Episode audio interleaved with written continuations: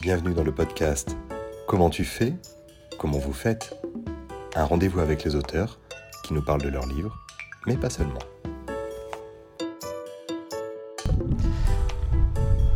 Alors aujourd'hui, je reçois Paz Boyra. Paz Boyra, bonjour. Bonjour Jean-Charles. On se trouve au jardin de la bibliothèque Fornay. On est au soleil, on est bien, il y a des moineaux un peu tout autour. Des fleurs, des... au moins de la verdure. Oui, un petit peu, on prend, on prend l'air. Paz, vous avez commencé vos études aux Beaux-Arts de Valence, puis euh, c'est aux Instituts Saint-Luc que vous avez rencontré les membres euh, du collectif Frigo, et, euh, auquel vous avez participé, qui est devenu Fréon, une structure éditoriale, puis Frémoc en, en 2002. Vous avez donc participé un petit peu à la révolution esthétique et éditoriale de la bande dessinée en développant une approche plus expérimentale de la bande dessinée. Votre travail est empreint d'onirisme, de poésie et souvent à la lisière entre le rêve et le réel. Il témoigne d'une envie d'explorer les ressources expressives de l'image, notamment en investissant différentes techniques graphiques pour chacun de vos ouvrages. Votre dernier album, malgré une fin proche, est composé de 5 rêves, numé- numérotés de 1 à 5, portant un titre, et on retrouve deux personnages, notamment une figure féminine qui vous ressemble et que l'on retrouvait dans votre euh, précédent album Les animaux de distance. Ces rêves, ces séquences oniriques, vous les avez inventées ou est-ce que ce sont des choses retranscrites de vos propres rêves que vous aviez notées? Comment s'est passée vraiment l'écriture de ces rêves? Eh bien, j'ai pendant de- des années hum, écrit tous mes rêves au, au réveil. Donc j'ai des carnets entiers. Et euh, à chaque fois que je fais un livre, je fais une sélection des rêves qui me parlent plus au niveau visuel, qui, dont les images sont plus fortes, ou, qui me donnent envie de, les mettre, de les transcrire en, dessin. Et pour ce livre, en, en l'occurrence, euh, c'est des rêves qui, correspondent à une période euh, extrêmement transformatrice de ma vie, c'était évident que la nuit, je continuais le travail de, de recherche euh, sur, mes, ouais, sur mes obsessions, mes, mes blocages, euh, mes, mes tristesses. euh. Et du coup, je ne pourrais pas dire vraiment pourquoi j'ai choisi ceux-là en concret, mais finalement, comme, comme il ne s'agit pas d'une- de retranscrire les rêves tels quels, parce que ça c'est vraiment impossible, c'est de l'ordre de l'impossible, ce que je fais c'est je les adapte, j'ajoute évidemment des choses qui sont du rêve éveillé finalement, pour les mettre ensemble. Au début, je ne comptais pas les, les- séparer en chapitres, mais euh, c'est venu comme ça, je dis, bon, pour une fois, il faut que je parle peut-être que du fait que c'est une matière, la, la matière première, c'est du rêve. Et je vais donner des titres. Et voilà, ça c'est un peu chapitré comme ça. Euh, mais, mais ce sont euh, des adaptations. Et puis j'ajoute, ce qui me plaît le plus dans le travail, c'est justement d'ajouter l'en- le- le- ce qui les rejoint. Et les choses que vous ajoutez, est-ce que parfois elles viennent euh, d'un plaisir de dessin aussi, euh, créer des échos graphiques entre, entre les images Et euh, est-ce que des images que vous n'aviez pas prévues en fait apparaissent aussi dans la pratique du dessin? Bien sûr, bien sûr, je me surprends à chaque fois à quel point, à la fois je m'en approche de mes notes et je m'en éloigne. Et ça devient encore quelque chose d'autre, euh, évidemment. Je peux, je peux pas tout raconter, je veux pas tout raconter de, mes notes, ce serait un peu trop euh, impudique. Et puis, euh, c'est déjà assez exposé comme ça. Mais oui, c'est un peu, c'est, un travail un peu de, art, thérapeutique finalement parce que je l'ai, fait pour, pour me connaître, me, me rencontrer en fait. C'est pas... Et C'est une manière aussi de, vivre le rêve, comme vous dites, de manière éveillée Mm. au moment de la création, de, de- de revivre euh, ces fantasmes-là et de les continuer aussi Les continuer pour les, pour les mettre à plat. En fait, comme euh, c'est, des choses qui, qui, qui, qui m'habitent, euh, qui, ont été, qui ont été à parfois un peu difficiles à porter, bah je, le fait de les, de les transformer en dessin, ça les, ça, les, ouais, ça les aplatit, ça les transforme, des- ça les met sur une surface euh, bidimensionnelle. euh, et, ça devient un collectif aussi. Du coup, c'est plus qu'à moi. D'ailleurs, quand je fais un livre, c'est comme j'ai le sentiment que, que ça m'appartient plus. Et comment se passe alors justement le travail éditorial? Quel, euh, regard portent vos éditeurs? Quel, ou, d'autres personnes qui peuvent lire vos planches? Quelle part d'intervention vous leur laissez à ces personnes? Bah, toute la toute l'intervention qu'ils veulent. Hein. une fois ils, ils, ont leur livre en main, euh, ils peuvent faire ce qu'ils veulent, hein. lire ce qu'ils veulent. Je ne pense pas pouvoir être euh, capable d'écrire des histoires qui sont euh, qui, qui, proposent une seule lecture. C'est, comme il n'y a pas de langage verbal, bah, c'est ouvert, quoi. C'est des images ouvertes. Il faut faut juste, euh, je souhaite juste que les gens le lisent avec parcimonie, ça oui. Contemplation et tranquillité. Et je crois que vous êtes art thérapeute, euh, par ailleurs, euh, à côté de votre pratique de dessinatrice. Est-ce que cette pratique du dessin, de la retranscription des rêves, c'est une manière aussi d'être analysé par sa propre pratique et peut-être de sonder le, subconscient de chacun quand, quand le lecteur prend votre livre en main? Bien sûr, il y a un sentiment d'universalité à chaque fois que j'aborde certains de mes, je sais pas, de mes démons, euh, ou peu importe. Euh, euh, j'ai l'espoir que ça soit partagé, ou que je puisse, que je peux partager avec les autres une fois le lecteur est là. Et ouais, c'est je crois vraiment au langage universel des rêves. Ça, c'est... Bon, j'ai lu du Jung, j'ai été, j'ai été très marquée par Jung et, je, j'y crois à fond dans le. Ouais, c'est, cette symbolique universelle, vraiment. C'est, très impressionnant. Et, ces ouvrages sur la psychanalyse euh, influencent votre travail parfois? J'imagine, euh, même si je ne le lis plus et que j'y crois de moins en moins à la psychanalyse, Euh, j'ai passé par une phase d'obsession avec la psychanalyse, et puis maintenant euh, j'y crois plus trop. Parce que bon, la lecture, oui, les lectures, la, théorie est très intéressante, mais la pratique, je trouve que manque d'un rapport au corps qui est indispensable, parce que le, la mémoire corporelle est incroyablement euh, dévoilante, ou je sais pas comment on dit, d'une vérité. Mm. Et euh, je, trouvais cet album peut-être un peu plus sombre euh, ah que les autres. Euh, notamment, il y a ce motif de la guerre qui revient avec des bâtiments qui sont effondrés, avec motif de réfugiés aussi, des images qui peuvent faire penser à des actualités un peu tristes, enfin sinistres qu'on a pu voir et qui résonnent malheureusement avec, avec ce qui se passe en, ce moment en Ukraine par exemple. Est-ce que c'est pas c'est lié à une à une période particulière? Est-ce que c'est euh, parce que le monde dans lequel on vit devient de plus en plus sombre ou de plus en plus envahissant dans les rêves? Comment, comment sont apparus ces, symboles-là? Bah, Comme ces rêves sont vieux, hein, finalement, euh, j'ai plutôt ajouté mes angoisses d'aujourd'hui à celles d'hier. Mais l'angoisse de fin de monde, c'est quelque chose qui, qui appartient à l'humanité depuis son existence. Depuis le début de, l'être humain, euh, il, s'angoisse pour une fin de monde. Euh, euh, mais bon, ces, ces, images de guerre et tout ça, ce contexte dans lequel ça, se passe, cette déambulation des deux personnages, c'était plutôt un hasard. Parce que je ne savais pas qu'il allait se passer ce qui se passe. C'est prémonitoire, des rêves prémonitoires. Ouais. Et il y a presque une impression de, dualité entre le, les déambulations de ces deux personnages-là, euh, où là on a l'impression d'être dans vraiment le monde de l'onirisme, quelque chose de ouaté en fait, même on, vous les présenter au début euh, dans de l'eau, ils nagent, avec euh, quelque chose de plus dur et plus violent, le fer des tanks par exemple, d'autres choses. Est-ce que c'est une manière aussi de confronter la réalité avec le rêve? Certainement, certainement, il y a, ça. Je j'aurais pas vraiment, j'ai pas pris le temps de réfléchir là-dessus, mais je pense que le rêve, c'est ça de toute façon. Hein. Il n'y a pas l'onirisme n'est pas que ne se ressource pas que dans une imagerie. Euh, il y a tout qui est possible dans, rêves. De l'inconscient, il, a, il, a, il, a, il, prend tout. Mm. Du coup. Euh, il y a des images dans les rêves qui peuvent être très euh, palpables dans, un présent euh, euh, très proche. il, peut y avoir aussi une temporalité complètement...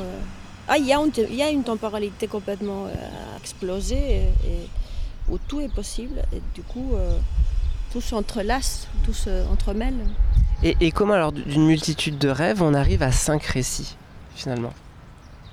Bon, il fallait bien que je choisisse euh, une matière euh, de base pour travailler. le découpage se fait un peu à fur et à mesure. J'ai un, peu, un début de découpage quand je travaille.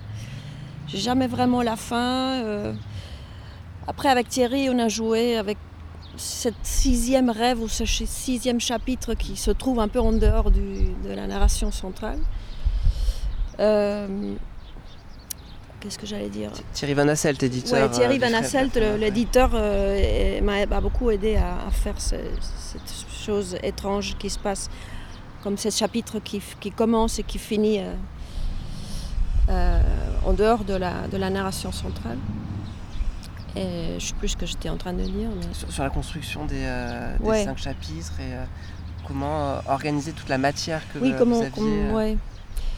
Eh bien, premièrement, c'est ça. Je, fais une sélection des rêves qui me happent le plus visuellement.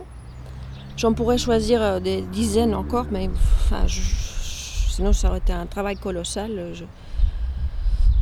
mais c'est fou parce que ce livre me donne vraiment envie de rajouter des, chapitres. Peut-être que je ferai un, malgré un exemple numéro 2, je ne sais pas. Parce que ça se nourrit à fur et à mesure que, je sais pas, que le temps passe. J'ai envie d'ajouter des scènes. C'est comme si j'ai l'impression de, soif de, continuer comme ça, de sensation d'infini, d'interminé. Ben c'est ça, ça se structure euh, à fur et à mesure. J'ai certainement une base euh, parce qu'il faut donner un, minimum de planches pour le CNL.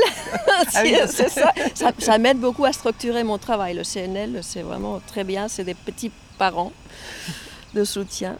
Je, suis très reconnaissante. Et euh, voilà, et ça.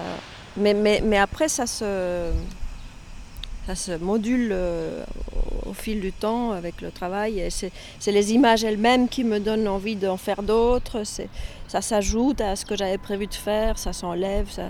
c'est vraiment un collage. Euh, et j'ai jamais la fin.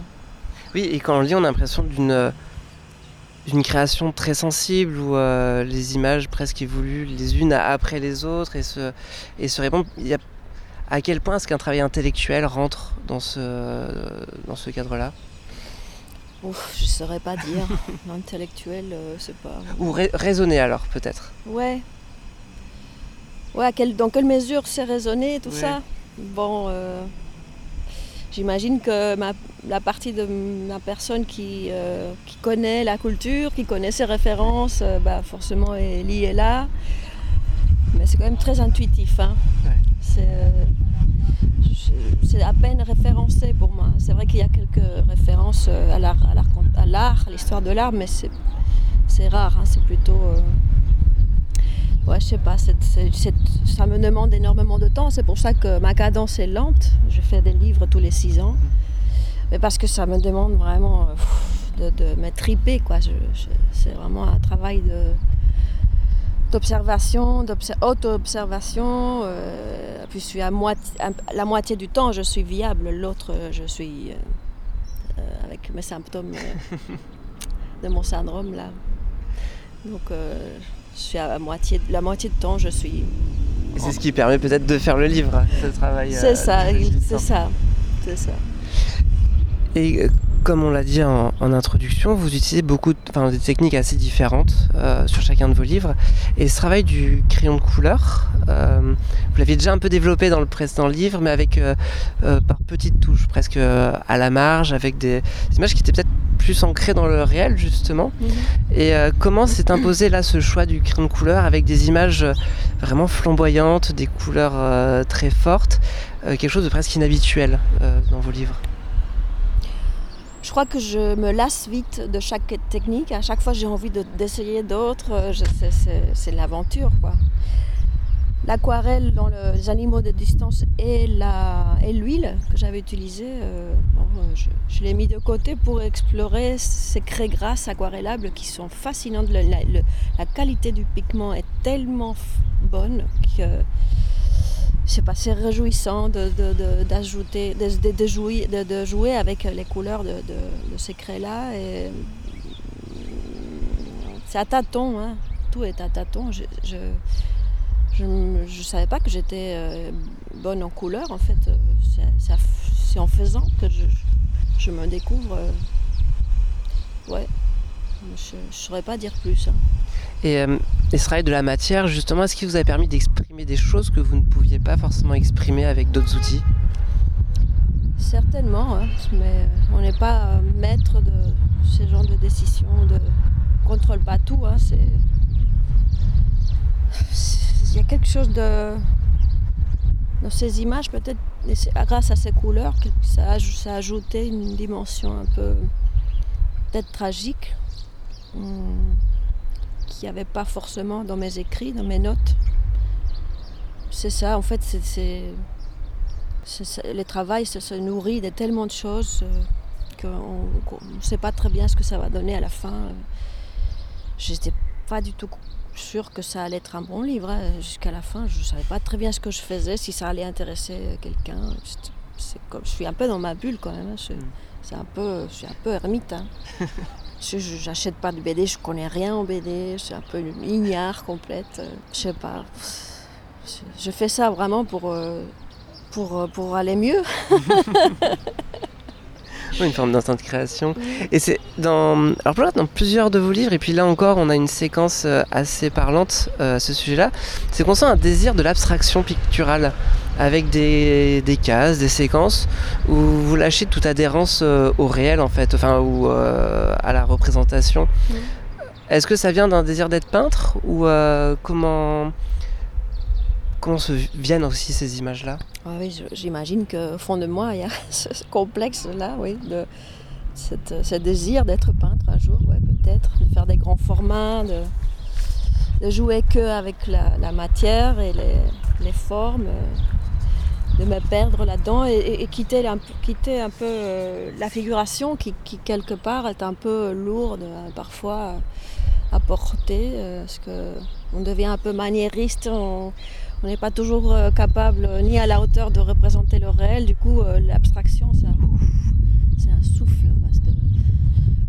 c'est un- une distance que l'on met qui est, c'est, jouissif. Quoi, euh, ouais. Et est-ce que c'est une manière aussi peut-être de dire que le- la force expressive des couleurs peut, peut dire autant de choses finalement que la figuration de- C'est ça. Oui, mon idéal, ce serait d'être entre les deux.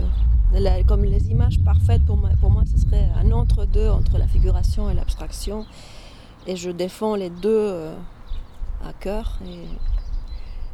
Bon, en faisant, j'arriverai, j'arriverai. Et vous avez déjà été tenté de faire un album entièrement abstrait avec des plats Ouais, pourquoi pas, ouais. Ouais, à fond. Mais je ferais peut-être un truc d'essai, euh, un petit test, euh, la collection Flore par Oui, bah, exemple, pour pas mettre trop en risque les maison C'est ce qu'avait fait Olivier Depré, il me semble, euh, avec une série de, de peintures euh, noir. à Anneau, exactement, ouais, qui était euh, Ouais. assez somptueux. Et justement, ces petits permettent ce genre d'excursion Ouais, euh, ponctuelle. ça fait des années que je veux, je veux faire un Flore, mais je me lance toujours dans des projets un peu colossaux et voilà, j'y arrive pas. Mais, j'aime bien le format grand aussi. Mais ouais, un jour. Et, et vous exposez pas en galerie? Une fois, j'ai exposé euh, dans la galerie euh, Richter euh, Buchstorf à, à Lausanne, c'est la même que Attaque et Noyau. Mais ce pas des galeristes à l'usage, c'est des galeristes qui, font d'autres métiers à la fois. Et donc du coup, c'est tous les quatre ans. Là, je vais faire une expo en- mois d'octobre de nouveau chez eux. Euh, mais euh, c'est plutôt rare, moi, les galeries, c'est c'est pas ça. Mon, je n'ai pas été beaucoup exposée. Non. Parce que ça vous intéresse peu ou parce... Est-ce que c'est le livre qui vous... euh, C'est parce a qu'on dit- me le propose pas. si, si, je voudrais bien. Faire un appel là. Voilà, l'appel est lancé. Là, J'ai une grosse expo à l'Instituto Cervantes de Toulouse, là, mai-juin. Et ça, c'est vraiment la plus grosse expo, je crois, à part euh, euh, Buchstorf. Ça va être une grosse expo, ouais. D'accord.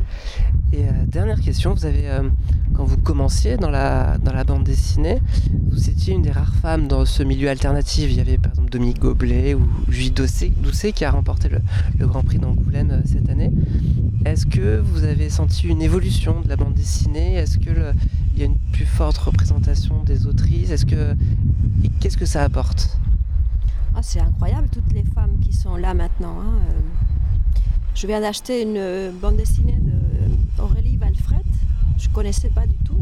Avant-hier, j'ai acheté. Je suis assez étonnée. Bon, c'est une élève, je crois, de Thierry et Dominique. Ça se sent un peu, mais elle a fait Saint-Luc aussi, Saint-Luc, Bruxelles.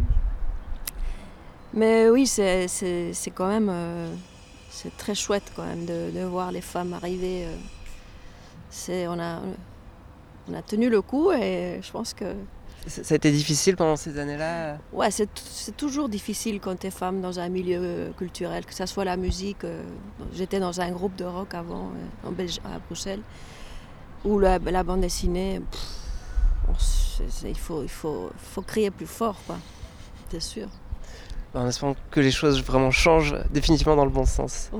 Bah, merci beaucoup Paz. Merci Jean-Charles. Euh, malgré une fin proche est disponible au Frémoc et c'est un album magnifique. Merci. Merci.